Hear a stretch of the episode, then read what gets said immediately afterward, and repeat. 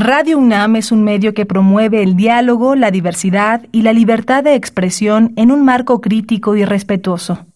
Los comentarios expresados a lo largo de su programación reflejan la opinión de quien los emite, mas no de la radiodifusora. La Facultad de Derecho de la UNAM y Radio UNAM presentan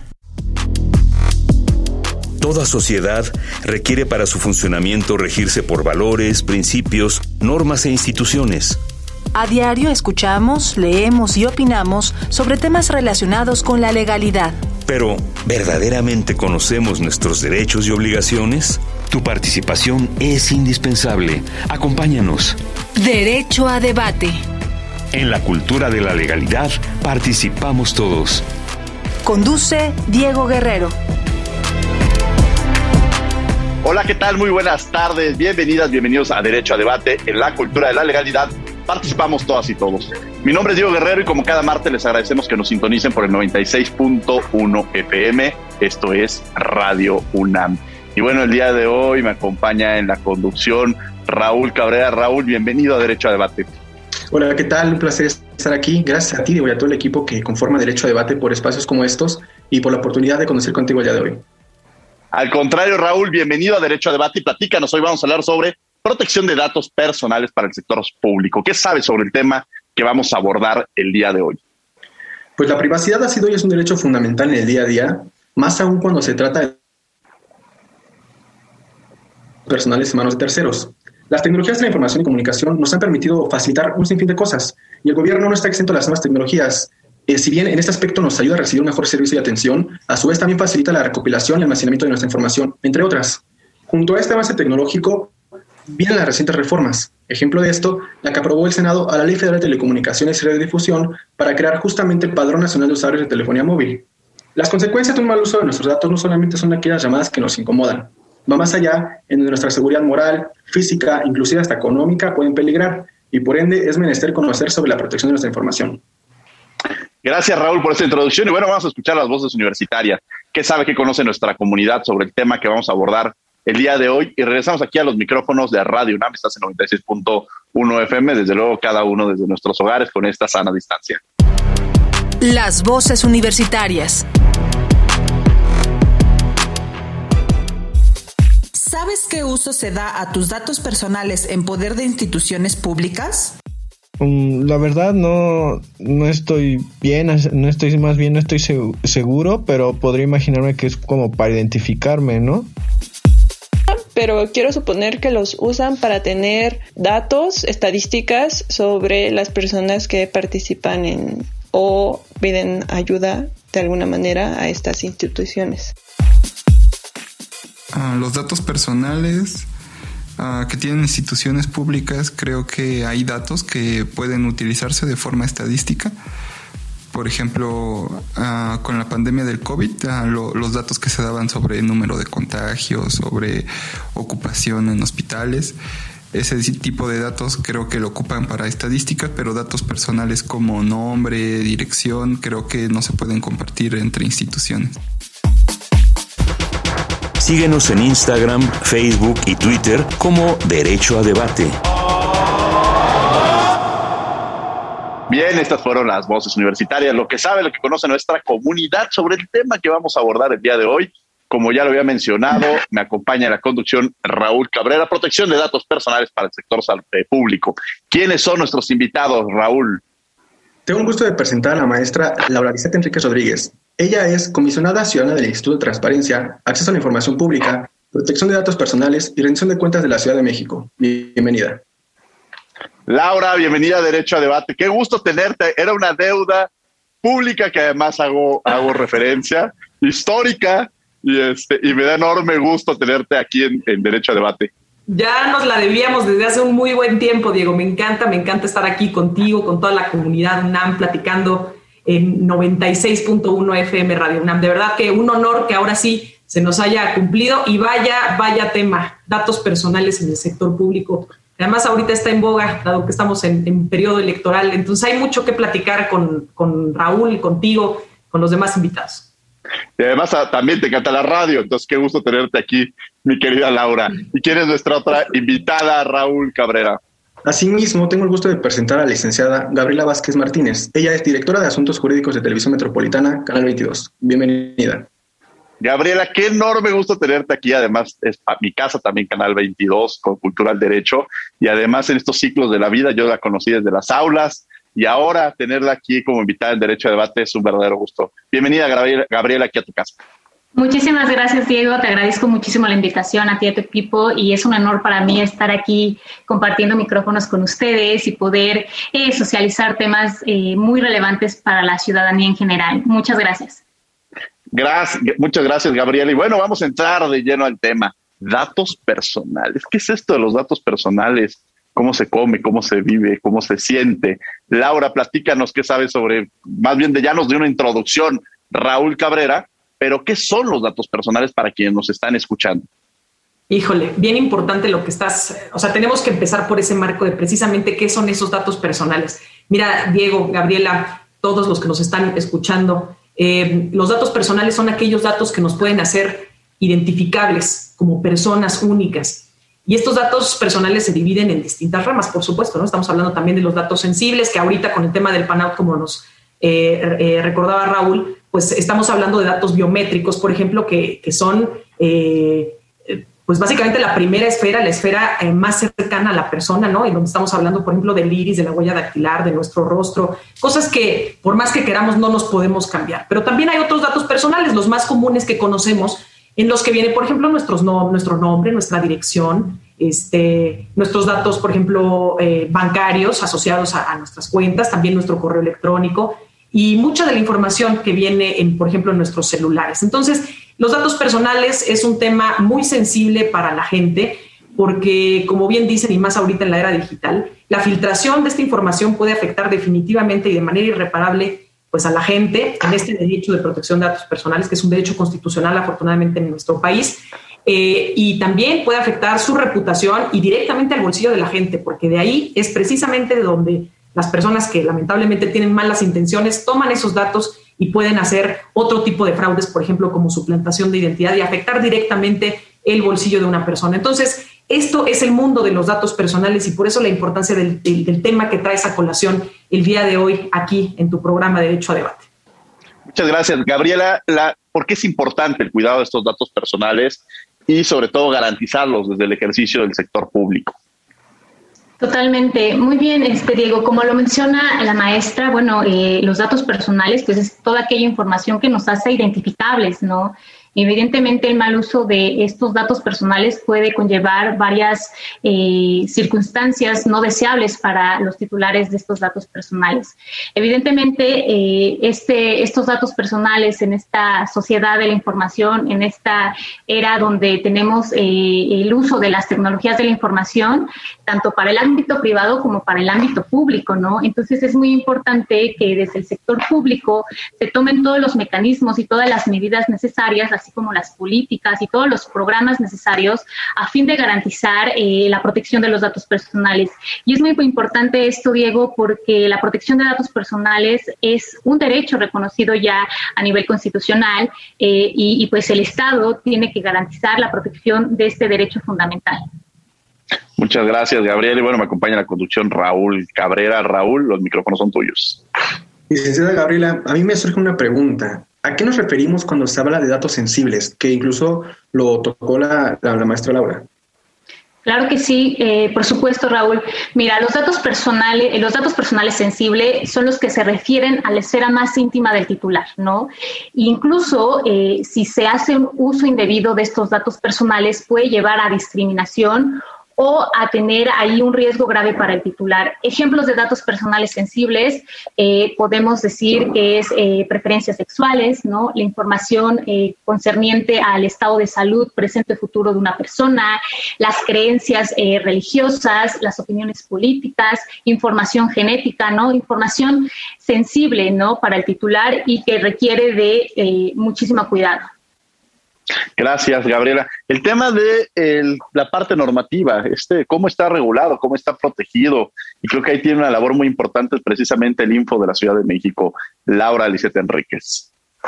Bien importante, Diego. Mira, como bien lo dices, el Estado, eh, de manera completa, pues, integral, maneja una cantidad tremenda, una cantidad muy importante de datos personales. O sea, el Estado eh, cuenta con nuestros documentos oficiales, cuenta, ahorita lo estaba diciendo, por ejemplo, Gabriela, cuenta con información relativa a nuestra salud, por supuesto, porque cada vez que vamos al hospital, eh, pues hay un registro y obtienen nuestros datos eh, de, temas de salud, que es un tema sensible, como bien lo decía. Están los asuntos de seguridad pública, nuestros antecedentes de seguridad nacional, bien, nuestros datos de identificación, este, la información electoral, tributaria, de educación. Hay una cantidad muy importante de información que trata el eh, gobierno o el Estado, para así decirlo. Y entonces, eh, como bien lo decía por ahí Gabriela también, y lo mencionaba yo en mi primera participación, eh, por fortuna en México sí está consagrado en la Constitución, en el artículo 16, la protección de nuestros datos personales. Y a raíz de ese reconocimiento constitucional, se, derivan, digamos, por un lado la Ley Federal de Protección de Datos Personales, que es en posesión de particulares, que no es lo que hoy, el día de hoy platicamos, pero hay que referirla porque esto regula la información de nosotros, eh, en el, pero porque lo tienen, digamos, en posesión del sector privado. Y por otro lado está la Ley General de Protección de Datos Personales en posesión de sujetos obligados. Estos sujetos obligados es lo que nosotros llamamos a este sector público, ¿no? Eh, que tiene información. El reconocimiento del derecho de la protección de datos personales se da desde 2002 eh, con la Ley Federal de Acceso a la Información Pública, aunque en realidad esta legislación no garantizaba en su totalidad los derechos ARCO, eh, estos derechos de acceso, rectificación, cancelación y oposición. Más bien la protección de datos en aquel momento era vista como una limitante, una limitación o excepción al derecho de acceso a la información, no era como tal un derecho autónomo. Pero ya tenemos desde 2018 la Ley General de Protección de Datos Personales en posesión de los sujetos obligados, que es, como les comentaba, es esta ley que garantiza el adecuado tratamiento de los datos personales en posesión del sector público, ¿no? Y que precisamente va en la salvaguarda de la privacidad y la intimidad de las personas y limita o delimita las atribuciones y los deberes que tienen los sujetos obligados cuando tratan datos personales. Entonces, obviamente ya esta normatividad de ámbito general fue replicada, ya fue homologada en cada una de las entidades federativas. Es el caso de la Ciudad de México, como bien lo mencionan, yo soy una de las comisionadas del Info de la Ciudad de México, una una ciudad que afortunadamente en materia de transparencia y privacidad es vanguardista y es puntera. Y acá tenemos la ley de protección de datos personales en posesión de sujetos obligados de la Ciudad de México, ¿no? Y, bueno, pues desde este, desde este ámbito estamos llevando a cabo una serie de acciones también para que ustedes lo conozcan. Por supuesto, abordamos por un lado las solicitudes de derecho a arco, abordamos también los recursos en materia de protección de datos personales y el tercero serían las denuncias por posibles violaciones a la ley. Básicamente, digo, para no ahondar tanto a detalle, sino que tú y Raúl y Gabriela, pues ahondemos juntos en lo que más interesa a nuestro público, pero esto es básicamente lo que hacemos o lo que atendemos como órgano garante. Interesante porque nos llevas a esta reflexión de que yo creo que desde que nos despertamos hasta que nos dormimos, desde que nacemos hasta que nos morimos, eh, está la figura de los datos personales, forman parte eh, permanente de nosotros y en ocasiones no los tenemos tan visibilizados. Y creo que esa es la, labor tan importante que tienen que desarrollar cada uno desde la trinchera, las universidades, los medios de comunicación y desde luego el sector público. Y Gabriela, me gustaría que nos platicas algunos ejemplos para quienes nos están escuchando digan, mira, yo no sabía que esto representaba algo de mis datos personales, yo no sabía que de pronto al, incluso estoy dando mis datos personales y no me percato de lo mismo, ¿no? Que eso es otra labor muy importante. Gabriela Vázquez. Claro que sí, Diego. Pues retomando el tema de la definición de los datos personales, ¿no? Y hablando de, en específico de los datos personales sensibles. Sabemos que los datos personales, pues es la información que hace identificable a una persona, ¿no? Realmente no hay un listado de datos personales, no lo vamos a encontrar en la normatividad aplicable a la protección de datos personales, pero eh, la definición nos da luz de qué es lo que pudiera ser un dato personal. El dato personal va desde, el nombre eh, de una persona física, es importante eh, decir que solamente las personas físicas tienen datos personales, el nombre, la fotografía, RPC, eh, la CURP, ¿no? También tenemos ahí, estos nos identifican de manera directa, ¿no? Pero también tenemos algunos otros datos que nos permiten identificarnos de manera indirecta, ¿no? Por ejemplo, la IP, ¿no? La dirección IP, el nombre de usuario. Todo esto son datos personales y es muy importante que pues garanticemos ahí su protección. Y también eh, retomando el tema del derecho a, la protección de datos personales, saber que tiene vinculación con otros derechos, ¿no? Como el derecho a la privacidad. Eh, ahorita ya en la legislación y en la normatividad, bueno, se entiende este derecho a la protección de datos personales de manera independiente y autónoma al derecho de privacidad. No obstante, guarda total relación, ¿no? Eh, porque el derecho a la privacidad, pues tiene que ver con con la determinación que tenemos nosotros como individuos de determinar qué aspectos de nuestra vida privada sometemos al escrutinio público, ¿no? Y qué aspectos no. Evidentemente este derecho pues es muy complejo también como el derecho de protección de datos personales porque cada uno de nosotros definimos qué sometemos al escrutinio público y qué no. Bueno, dentro de este derecho a la privacidad se conforma de dos elementos. Básicamente el primero es el derecho a aislarse y el segundo es el derecho a controlar la información que es aquí donde tiene vinculación con la protección de los datos personales, ¿no? Evidentemente también decíamos que este derecho ya este, reconocido, establecido en la Constitución, pues este, en, el 16, en el artículo 16, segundo párrafo, pues tiene total vinculación con esto. Porque, ¿qué significa eh, o qué, en qué consiste este derecho a la protección de datos personales? Pues básicamente es que busca la protección de la persona con relación a su información personal, ¿no? Y además además es un derecho que faculta, faculta al individuo a decidir quién, a quién cómo, cuándo y hasta qué punto va a, utilizarse su información personal. Entonces, sin duda, es un, derecho muy importante y es un derecho que tenemos y convivimos con él día a día, ¿no? Entonces, sí es muy importante socializarlo y sí es muy importante que entendamos que no solamente se tiene que regular y proteger desde el ámbito privado, ya estamos muy acostumbrados, por ejemplo, eh, con la ley general, la ley federal de protección de datos personales en posesión de particulares, pues ya estamos muy acostumbrados al aviso de privacidad que nos ponía a la vista este, que hacía de nuestro conocimiento el banco, ¿no? Por decir algo, este, o las, eh, algunos otros servicios como de telefonía, etcétera. Estábamos ya muy acostumbrados a este tema, ¿no? Aunque acostumbrados a verlo, pero no sé si tan acostumbrados a realmente analizar qué es y en qué consiste este aviso de privacidad y lo que nos están dando a conocer con este aviso de privacidad. Pero bueno, estos avisos ya los conocíamos en el sector privado.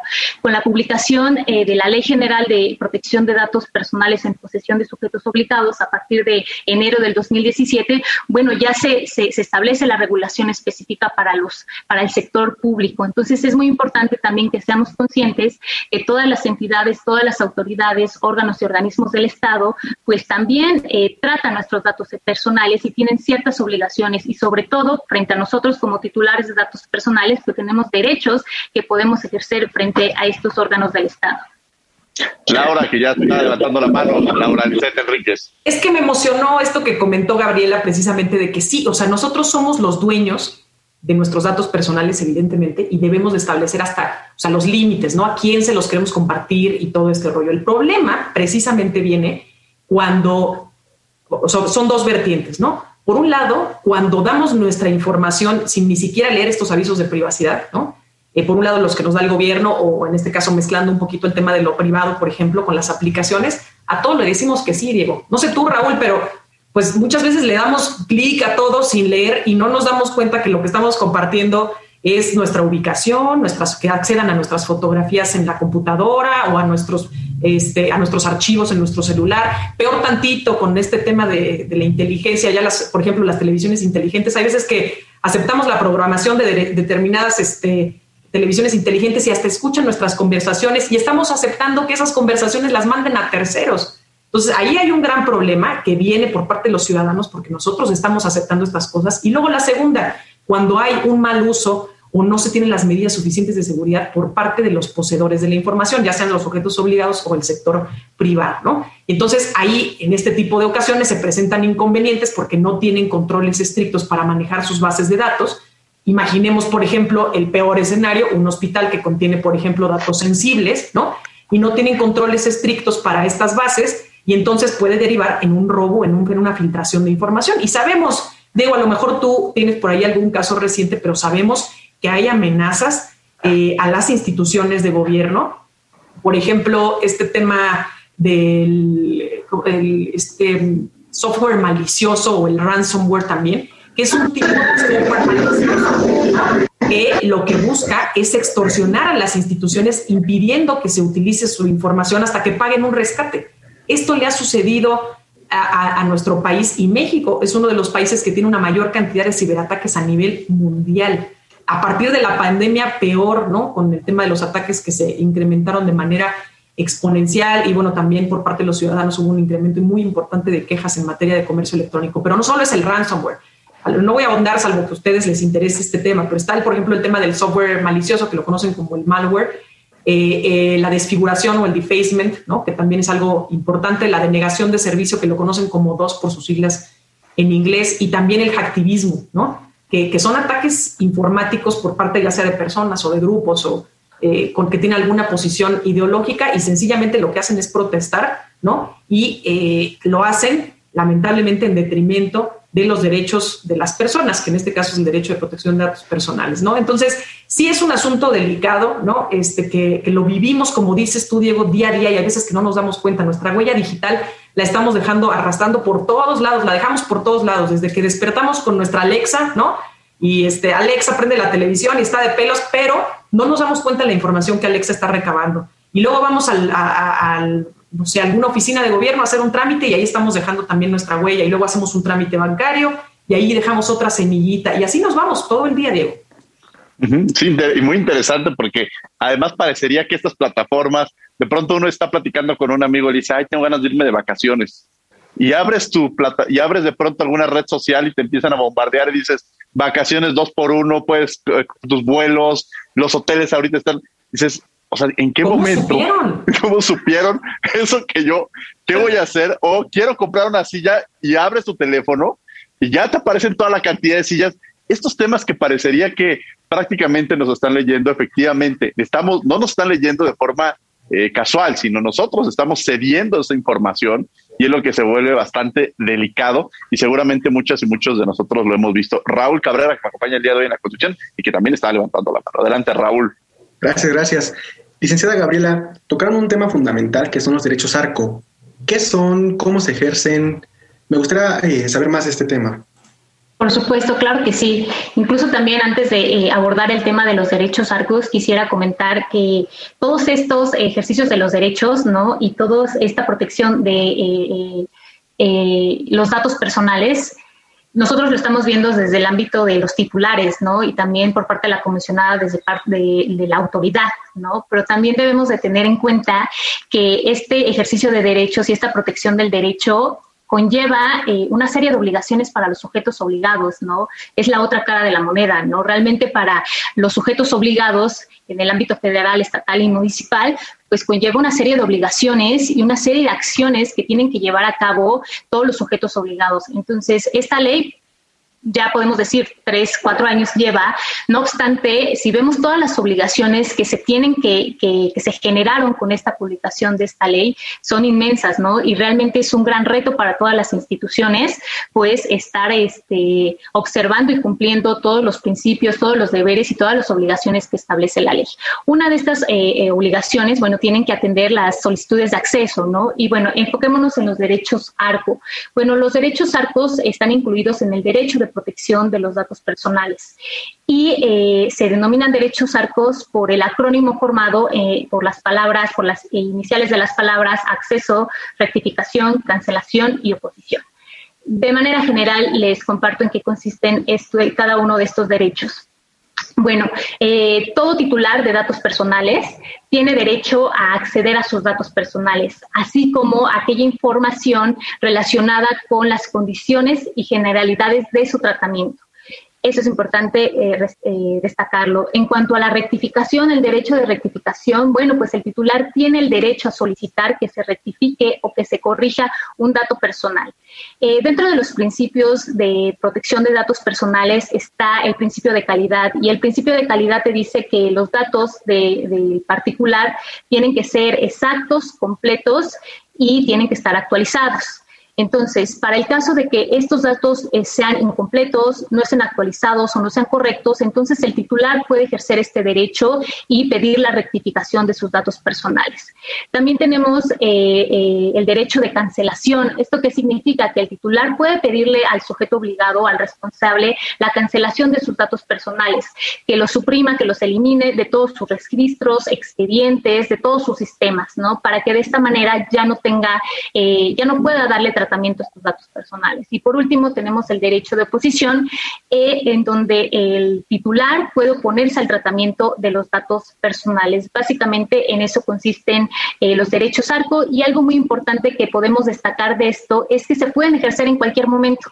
¿No? Realmente ahí el titular en cualquier momento puede ejercer estos datos personales, es gratuito realmente este ejercicio de este derecho, salvo los costos de producción, igual que en, el, en la solicitud de acceso a la información, lo único que te pudiesen cobrar es el costo de, de, eh, de reproducción, la certificación o costos de envío, ¿no?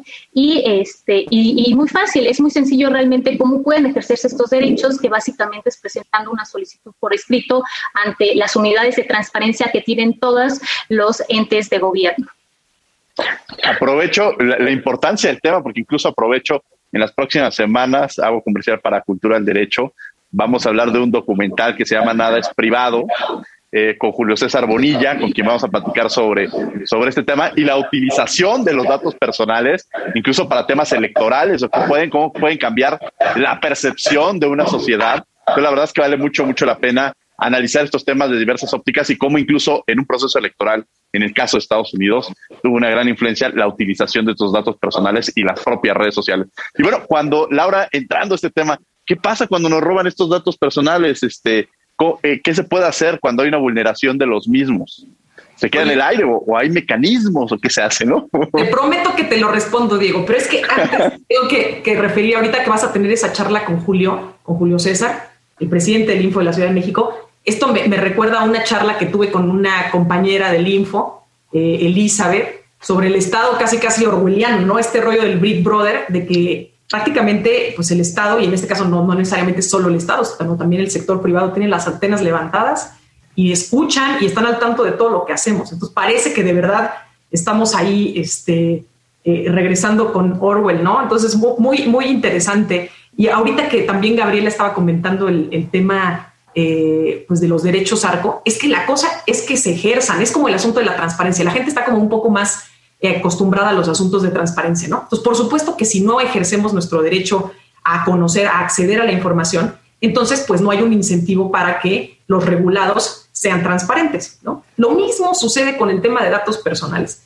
Si no ejercemos nuestros derechos de protección de datos personales también, pues no, no necesariamente hay importantes avances. Hay que recordar que poco más del 50% de los mexicanos nada más han escuchado o, existe, o, o, saben que existe una ley en materia de protección de datos. Y ahora únicamente el 3.9% de la población que dio sus datos personales presentó una queja.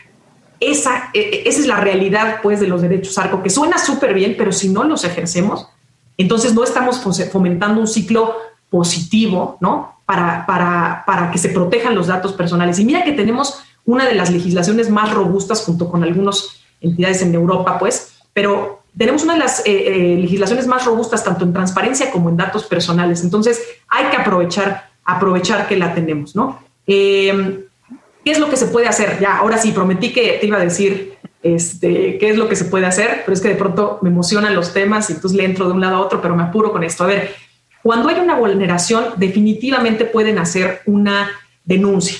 Eh, el Info de la Ciudad de México, por lo pronto, por ejemplo, hace verificaciones para revisar que efectivamente los sistemas de datos con los que, o sea, las bases de datos, pues los sistemas con los que cuentan los sujetos obligados tengan las medidas de seguridad necesarias para que se eviten vulneraciones y que además los datos estén debidamente resguardadas, ¿no? Si, por ejemplo, son víctimas de algún delito, también se puede acudir, hay diferentes instancias, se puede acudir a la Policía Cibernética de la Secretaría de Seguridad Ciudadana en la Ciudad de México. Lo menciono porque muchos son víctimas de fraude y de robo de identidad, por ejemplo, eh, en fin, de, cual, de cualquier tipo de fraude cibernético y es importante que se acerquen también con la Policía Cibernética. Y por supuesto, de nuestro lado, como les mencionaba, este, también hay muchas formas en las que se pueden ejercer estos eh, derechos, ¿no? Por un lado, estamos hablando de las solicitudes de derechos ARCO que, por ejemplo, en la Ciudad de México teníamos eh, para 2020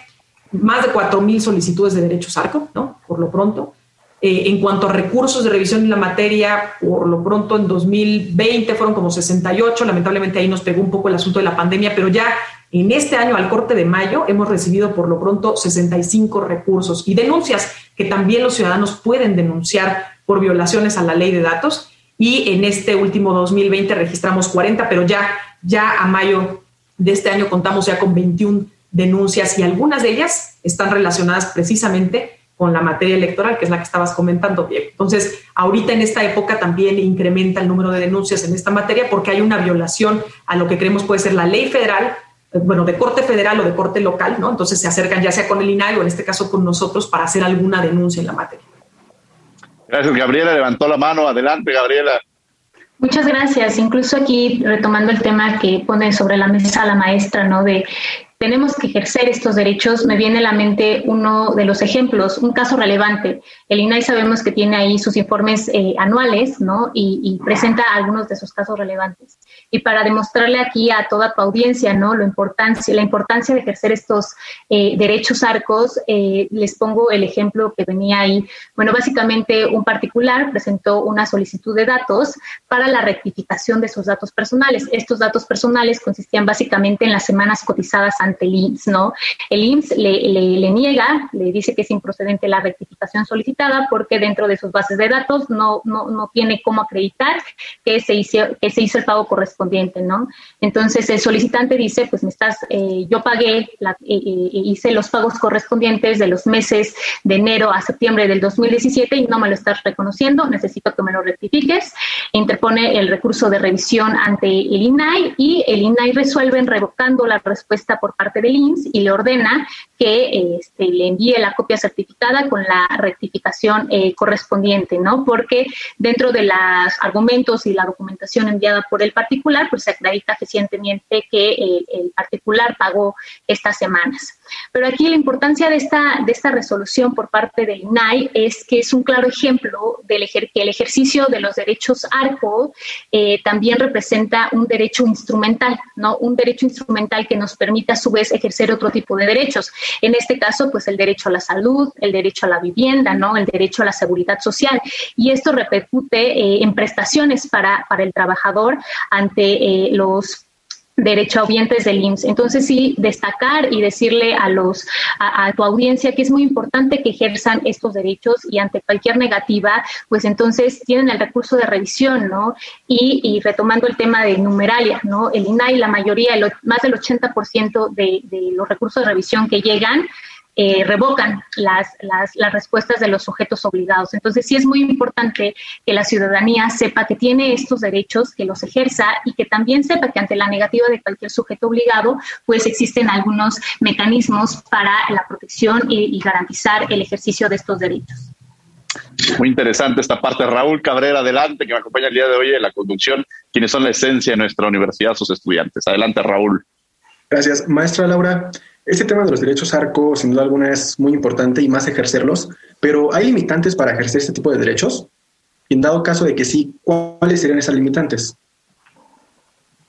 Mira, en principio, Raúl, eh, uno de los temas que es importante destacar es que las personas sí tienen que acreditar eh, su personalidad. O sea, a diferencia del tema de transparencia, en el que eh, cualquier persona, es más, te puedes inventar un nombre, puedes, quedar en el anonimato, puedes hacer cualquier pregunta a cualquier dependencia o, a cualquier entidad que ejerza recursos públicos, ahí lo puedes, puedes hacerlo, pero en anonimato, a diferencia de, de, datos personales, en el que sí, ahí sí tienes que acreditar tu personalidad, ¿no? Porque nada más tú puedes tener acceso a, este, a esta información. Ahora, por ejemplo, para los derechos de rectificación y de oposición, se solicita que se cumplan con ciertos puntos para que los sujetos obligados puedan dar una respuesta de manera positiva. ¿no? Entonces, sí hay, ciertos requisitos con los que se tienen que cumplir para poder eh, acceder a algunos de los derechos ARCO. Por ejemplo, con solicitudes de cancelación, lo que tiene que señalar el titular son las causas que lo motivan a solicitar esta cancelación o la supresión de sus datos personales en, los, en cualquier eh, documento, ¿no? En los archivos, en los expedientes, en las bases de datos, en fin, eh, todos estos que están en posesión del sujeto obligado. Ya cuando hablamos del tema de solicitudes de oposición, lo que tiene que manifestar el titular de esos datos son las causas o la situación específica que lo llevan a solicitar el cese del tratamiento, así como el daño o perjuicio en su caso que le causaría el hecho de que se sigan tratando sus datos, ¿no? Eh, ya también en su caso es, señalar las finalidades específicas respecto a las cuales requiere ejercer el derecho de oposición. Yo sé que de pronto suenan un poco técnicos estos temas, pero es decir, sí hay ciertas cuestiones que deben de ser acreditadas o que deben de ser señaladas por el propio titular de los datos cuando se trata del asunto de derechos ARCO, porque refieren los, eh, eh, este derecho es personalísimo, ¿no? Entonces sí necesita uno acreditar su identidad. Muchas gracias. Raúl Cabrera, que me acompaña el día de hoy en la conducción, estudiante de la Facultad de Derecho. Adelante, Raúl, los micrófonos son tuyos. Muchísimas gracias. Licenciada Gabriela, tomando en cuenta que el consentimiento es un factor muy importante respecto de este tema, eh, la pregunta es, ¿existen casos donde no se requiera el consentimiento de las personas para tratar con su información? Sí, así es. Eh, como bien lo indicas, uno de los ocho principios que establece la Ley General de Protección de Datos Personales en posesión de sujetos obligados es el consentimiento, ¿no? Este consentimiento es muy importante decir que tiene que ser previo a la obtención de los datos personales. Además, este consentimiento tiene que ser informado previo a que se otorgue el consentimiento, todos los sujetos obligados tienen que hacer del conocimiento de, eh, del titular de estos datos los avisos de privacidad, ya sea el aviso de privacidad en su versión simplificada y remitiendo a la versión integral, ¿no? Entonces, sí hay excepciones, ¿no? La regla general te podría decir que es que tienen que recabar el eh, consentimiento del titular de datos personales, pero sí hay excepciones previstas en la ley, en la ley general, me parece que es el artículo 22. Entonces, ahí se establecen cuáles son las excepciones por las cuales el sujeto obligado no está, eh, eh, no tiene la obligación de recabar el consentimiento. Y además también es importante destacar que hay dos tipos de consentimiento, que puede ser tácito o por escrito. Entonces, dependiendo de los supuestos en los que se ubique el tratamiento de datos personales, se determina eh, eh, si se requiere o no consentimiento. Por eso es muy importante, también retomando el tema de las obligaciones de los sujetos obligados, es el tema de los inventarios. Nosotros como sujetos obligados, bueno, tanto la UNAM, incluso eh, Info Ciudad de México, pues es sujeto obligado de la ley, ¿no? Entonces, además de la naturaleza o de la calidad de autoridad que tiene la materia. Entonces, no todos los sujetos obligados tienen la obligación de tener un inventario que forma parte incluso del documento de seguridad. En este inventario aquí se establece como es una radiografía del tratamiento de los datos personales que, se, que hacen al interior de la organización del sujeto obligado. Y uno de los elementos de, de, este inventario es el tema del, consentimiento. Entonces aquí identificas qué dato, quién lo trata, de qué manera lo trata, y aquí se especifica eh, eh, quién es el este si el consentimiento va a ser eh, eh, tácito o eh, se requiere consentimiento o no, y si este va a ser tácito o explícito. Muy interesante esta parte también que, que se menciona. Y bueno, yo no quiero que la, ahorita seguramente muchos dicen, ya voy a cerrar mis redes sociales, en este momento voy a aventar la pantalla de televisión por la ventana. O sea, que no generar también este sentimiento de preocupación. ¿Cuáles serían quizá estos métodos, Laura, preventivos en un momento determinado para poder proteger nuestros datos personales y seguir también con nuestra vida a la que quizá ya no nos hemos acostumbrado con redes sociales, con estas este, Smart TV, con Alexa en las mañanas, o sea, todas estas, estas figuras, poder utilizarlas, pero también conscientes y prevenir. ¿Qué podríamos hacer para mandarle un mensaje eh, propositivo a quienes lo están escuchando y no se queden también con, exclusivamente con la preocupación. Sí, parecería que esta transmisión es una película de terror, ¿no? Pero no, no, no, no es el caso. A todos los que nos escuchan, lo importante no es preocuparnos, sino ocuparnos. Entonces, ciertamente, como dice Diego, hay cosas que podemos hacer. A ver, no podemos dejar de hacer trámites. Ahorita estamos hablando de lo público y, y también mezclamos un poco lo privado porque es inevitable. Entonces, no podemos dejar de hacer trámites, ¿no? Ante ciertas dependencias porque necesitamos esos trámites, ¿no? Entonces, por un lado, eh, tenemos siempre nosotros como, como, como mexicanos, mexicanas, tenemos que leer los avisos de privacidad cuando se trate de gobierno, exigir que nos den este aviso de privacidad, ya sea simplificado el completo, pues, eh, y ver qué van a hacer con nuestra información, cuánto tiempo se la van a quedar, para qué la van a utilizar, a quién se la van a pasar, eh, información, o sea, ese tipo de preguntas nos las tenemos que hacer al leer nuestros avisos de privacidad. Eso es importante, Diego, cuando se trata del ámbito público y, por supuesto, las las autoridades también estamos haciendo lo que nos corresponde, ¿no? Estamos dando seguimiento con verificaciones a estos sistemas de datos, verificando que cuenten con las medidas de seguridad apropiadas, porque en la Ciudad de México, por lo pronto, hay más de 2.000 sistemas de, de, datos ¿no? personales. Entonces, estamos haciendo también nuestra labor, ¿no?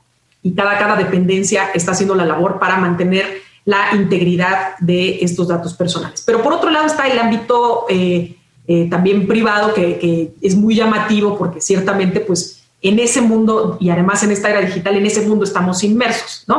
Entonces, también es muy importante, por ejemplo, que seamos conscientes de que nada nada es gratis. Entonces, si algo nos quieren dar gratis, pregúntense por qué. ¿no? A lo mejor nuestros datos son precisamente esa moneda de cambio. Nuestros datos valen, valen porque pueden generar tendencias eh, políticas con eso y tomar decisiones y mandarnos eh, mensajes, por ejemplo, como tú decías, mandarnos este, publicidad en materia política o incluso en materia de, de, de mercadotecnia de productos, ¿no? Entonces, ojo con eso, también hay que leer los avisos de privacidad en el sector privado, no darle a todo sí. Hay ciertas aplicaciones de las que a lo mejor no estamos, no vale la pena, ¿no? Por tener esta aplicación, a lo mejor no vale la pena dar absolutamente toda esta información. Entonces, ojo con eso, con esa lectura de los datos personales. Y por ejemplo, este, también ya cuando se trata de proteger también nuestra identidad, hay que aprovechar para, eh, y es una recomendación general, desactiven el tema de la geolocalización porque prácticamente le estamos diciendo a las personas dónde estamos y dónde no estamos. Así que si nos quieren robar, ¿no? Y ya tienen otro, otro cachito de información, pues utilizan nuestra geolocalización. Entonces hay que tener cuidado con eso. Cuando se trata de menores, por favor, no publicar fotografías, ¿no? Si lo vamos a hacer, configuremos nuestras cuentas como privadas, esto cuando se trata de las redes sociales. Eh, en las aplicaciones, por ejemplo, como Alexa que estábamos platicando, ya hay varias recomendaciones por parte del INAI para que cuidemos Incluso hace poquito eh, publicaron por ahí una, una infografía. Entonces yo sí les recomiendo que eh, revisen constantemente esta, este, estas propuestas, digamos, de, del INAI, que, por ejemplo, cuando se trata de estos altavoces inteligentes o Alexa, leamos la información de los productos, analicemos cuáles son los términos y condiciones en el uso de estos dispositivos, eh, silenciemos el dispositivo, eh, evitemos vincularlo, por ejemplo, con nuestro correo electrónico, sobre todo el corporativo, ¿no? Protejamos la cuenta este, que está vinculada con una contraseña segura, eso nos falla mucho, que repetimos contraseñas o les metemos contraseñas que vienen con nuestra fecha de nacimiento, esa es muy típica, ¿no? O el 1, 2, 3, 4, este, es muy fácil de adivinar, ¿no? Este, y borrar con regularidad las grabaciones que vienen. Entonces, bueno, hay infinidad de recomendaciones ya cuando se, se habla del ámbito eh, privado, ¿no? Pero yo te diría que cuidemos mucho nuestras redes sociales, cuidemos mucho a quién aceptamos y, la privacidad de nuestras cuentas, leamos los avisos de privacidad y desactivemos en general la geolocalización. Esa me parece también muy importante de manera eh, general, ¿no?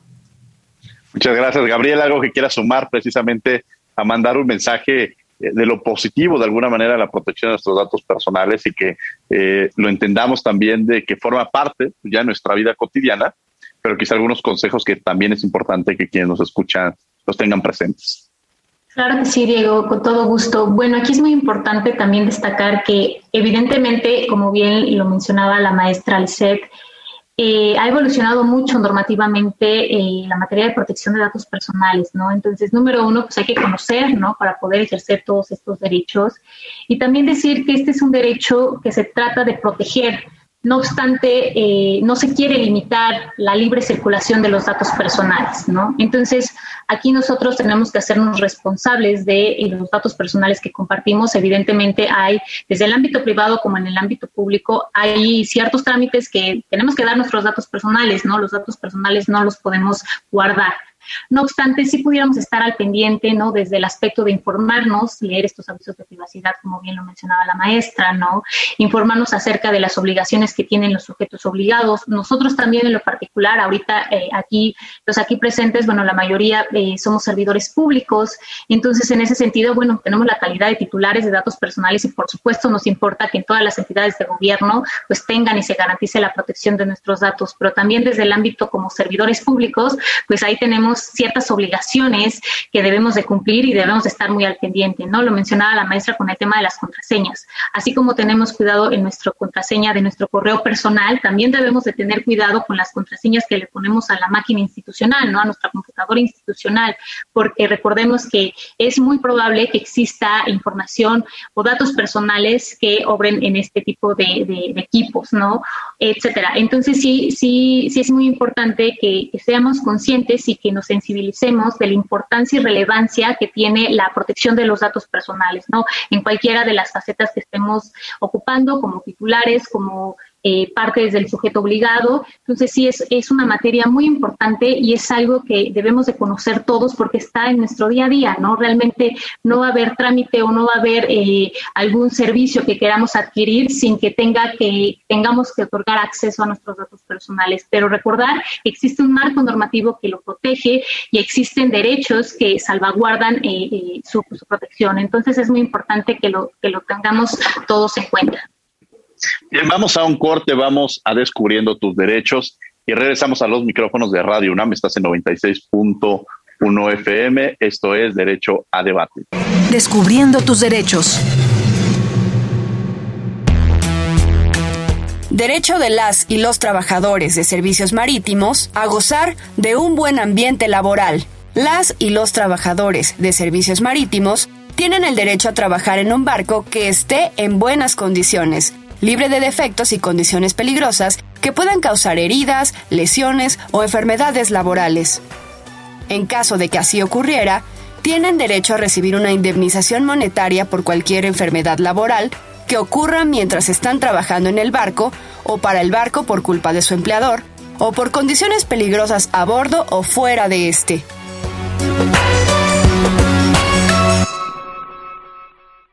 Escuchas Derecho a debate. Bien, estos fueron Descubriendo tus derechos. Estamos en la última y nos vamos. Laura Lisset Enríquez Rodríguez, la última y nos vamos con algo con lo que quieras cerrar. Eh, algún tema que hayamos dejado este, o que no hayamos tocado y que creo que es importante que quienes nos escuchan lo sepan. Una provocación, Diego. Una provocación. Yo sé que Gabriela y yo somos las entrevistadas, pero yo le quiero preguntar a Raúl si cuando le tocan el timbre en la casa le abre a cualquier persona. Raúl, ¿tú le abres a cualquier persona cuando tocan el timbre? No, evidentemente no. Evidentemente no. Entonces, ¿por qué le abrimos la puerta a todos con nuestros datos personales? ¿Por qué abrimos eh, eh, ese, la puerta de nuestra privacidad en el mundo digital, por ejemplo? Y lo hacemos sin ningún reparo. Es igual de peligroso. podría ser incluso más peligroso, ¿no? Porque eh, deriva en una serie de afectaciones en cascada, ¿no? Entonces, no solamente es peligroso que alguien entre a nuestra casa, también es peligroso que alguien acceda a nuestra información y por eso debemos de cuidarla, no enajenarnos del mundo, como bien decía Diego y lo platicamos eh, en la sección anterior. Em, no es cosa de desconectarnos, es cosa de conocer y establecer límites apropiados y ponderar esta proporcionalidad. Vamos a dar toda esta información, ¿vale la pena con tal de tener este servicio, por ejemplo, o esta aplicación?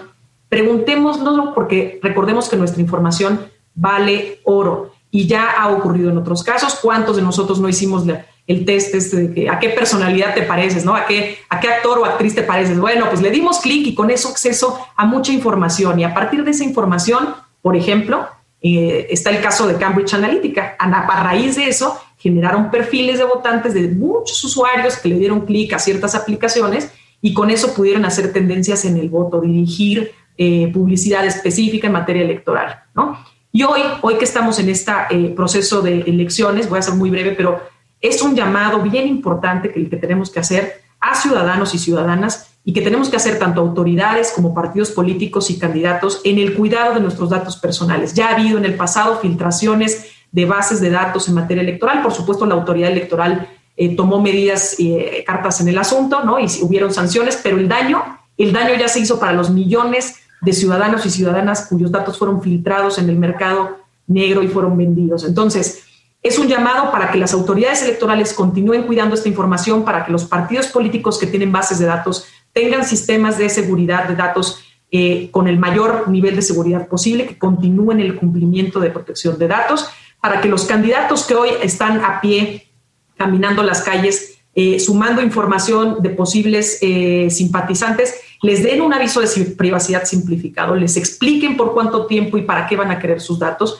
y que nosotros como ciudadanos también exijamos que nos den esa información, que, no, que no recaben sin, sin mayor explicación nuestra información y también nuestras fotografías, porque recuerden que nuestro rostro también es un dato personal y toman fotografías y los, eh, y los candidatos también las suben a las redes. Por favor, de ser posible, oculten los rostros, sobre todo, sobre todo si se trata de menores de edad. Entonces, es una, es una invitación a que todos formemos parte de la solución en la protección de datos personales y recordarles, Diego, Raúl, Gabriela, por supuesto, y todos los que nos escuchan, que desde el Info de la Ciudad de México vamos a seguir trabajando desde la Dirección de Datos por verificar el cumplimiento de los principios en materia de datos personales, por, por el buen tratamiento de los datos personales, la gestión de los sistemas de datos y continuaremos con las asesorías focalizadas que nos, eh, que nos caracterizan, digamos, desde el Info de la Ciudad de México a estos sujetos obligados. Ya llevamos eh, por lo menos durante el año 2020, más de 400 asesorías y opiniones técnicas de manera presencial, virtual, sobre todo ahora en, época de pandemia, a sujetos obligados que están preocupados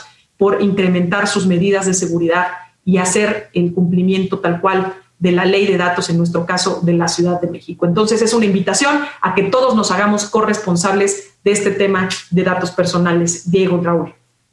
Gracias, Gabriela. Vázquez Martínez, la última nos vamos. Claro que sí. Bueno, pues yo terminaría enfatizando en el tema de que la protección de datos personales es un derecho humano y que esto faculta al individuo a tener un poder de control de sus datos personales, que no se nos olvide eso, ¿no? Y también decir que este, este poder de control también nos faculta a pedir y, y rendir cuentas, ¿no? Entonces, todos los sujetos obligados tienen que rendir cuentas al titular de los datos personales o a los organismos garantes, ¿no? Ya sea al INAI o los órganos garantes de los estados de las entidades federativas. Otro aspecto que yo destacaría de la protección de los datos personales es el tema que es un derecho instrumental. Entonces, invitar a toda la audiencia a que conozcan este derecho y que lo ejerzan, porque de esta manera van a poder tener acceso a otros derechos, ya, ya lo vimos, como acceso a la educación, la salud, de este, seguridad social, eh, eh, bueno, un sinfín de derechos, derecho a la justicia, ¿no? Incluso podemos ahí tener esa relación con esto. Y también eh, desde, desde el ámbito de los sujetos obligados, pues recordarle a todos los servidores públicos o incluso a los que no lo son, ¿no? Encargados dentro de estos, de este marco legal, que implica una gran responsabilidad el realizar el tratamiento de datos personales. Entonces, invitarlos a que conozcan los principios y los deberes, ¿no? Que se observen estos principios, estos deberes y que conozcan la normatividad aplicable a fin de que pues puedan observar todas las obligaciones establecidas en la normatividad y eviten incurrir en algún tipo de violación, ¿no? Porque recordemos que este tipo de temas no, no le impacta como tal al sujeto obligado, le impacta a los servidores públicos, ¿no? Entonces, es muy importante que, lo conozcamos, que sepamos ahí nuestro marco jurídico y que podamos eh, garantizar y proteger, ¿no? Porque realmente este es un derecho que nos, eh, nos compete a todos y nos interesa que a todos realmente, porque con independencia de que seamos servidores públicos, también somos titulares de, eh, de datos personales. Entonces es un tema que se tiene que trabajar, es un tema novedoso, sin duda es un tema que representa un gran reto para el Estado, ¿no? Para el gobierno, para estas instancias de gobierno, pero es algo que sin duda representa un gran beneficio para la ciudadanía y es algo que tenemos que abordar. Y la verdad de las cosas es que la legislación es muy vasta y tampoco limita la libre circulación de los datos personales. Entonces es muy importante que conozcamos todo esto y que podamos pues, seguir avanzando en la sensibilización y en la profesionalización y capacitación de esta materia tan importante, Diego. Muchas gracias, muchas gracias por haber estado con nosotros. Raúl, con uno, nos quedan un par de segundos con, lo que quiera cerrar. Pues un honor participar en este espacio. Director, mi agradecimiento a Derecho a Debate por la invitación. Ahora, como conclusión breve, este es un tema que nos constriñe a todas y todos, pero lamentablemente algunas personas lo desconocen. Muchas veces ni siquiera se leen los avisos de privacidad en las páginas, como bien lo comentaban, solamente leen en aceptar el listo, cuando en realidad deberíamos por lo menos leer un poco, ya que mucha de nuestra información está en juego. ¿Cuál es el resultado de todo esto? Aquellos correos molestos que ni sabemos de dónde llegan o que nos registran en el sistema de tales empresas o cosas hasta peores. El tema de nuestros datos eh, en general toma más relevancia conforme avanza el tiempo, pues nuestra información se vuelve más pública con las redes sociales y demás instrumentos, volviendo a la privacidad como algo obsoleto. Y más allá de que se haga pública todo lo que puede pasar con nuestra información en manos equivocadas. Pues muchas gracias. Yo les agradezco eh, que hayan estado con nosotros. Laura, muchas gracias por haber estado con nosotros el día de hoy aquí en Derecho a Debate. Que no sea el único día, Diego. Me encantaría estar de nueva cuenta con ustedes aquí en Derecho a Debate Radio UNAM 96.1. Muy feliz y gracias por poner su granito de arena con este programa, dando a conocer temas tan importantes como el tema de protección de datos personales, Diego. Muchas gracias, Laura Lisset, Enrique Rodríguez. Gabriela Vázquez, muchas gracias por haber estado con nosotros aquí en Derecho a Debate. Muchísimas gracias, Diego. Fue un honor estar con ustedes. Gracias. Raúl Cabrera, muchas gracias. A usted. Y bueno, los invitamos a que todos los miércoles nos vean en Canal 22, el Canal Cultural de México. A las siete y media de la mañana y a las cinco de la tarde estamos en Cultura del Derecho abordando diversos temas enfocados desde una perspectiva jurídica y desde el cine, la literatura, eh, la pintura, la música, que no se lo pueden perder. La verdad es que es un, un, espacio maravilloso que tenemos. Y bueno, desde luego agradecemos a la Facultad de Derecho de Radio UNAM. Coordinación, Yanis Hernández y Fernanda Sánchez. Redacción y voz de las notas, Ana Salazar. Asistencia, Mari Carmen Granados, Elías Hurtado y Edgar Cabrera. Comunicación y difusión, Sebastián Cruz. Controles técnicos y producción, Paco Ángeles. No olviden que nos escuchamos de ley todos los martes. Esto fue Derecho a Debate. Por hoy concluye la discusión, pero no se pierdan el próximo tema en Derecho a Debate. En la cultura de la legalidad participamos todos.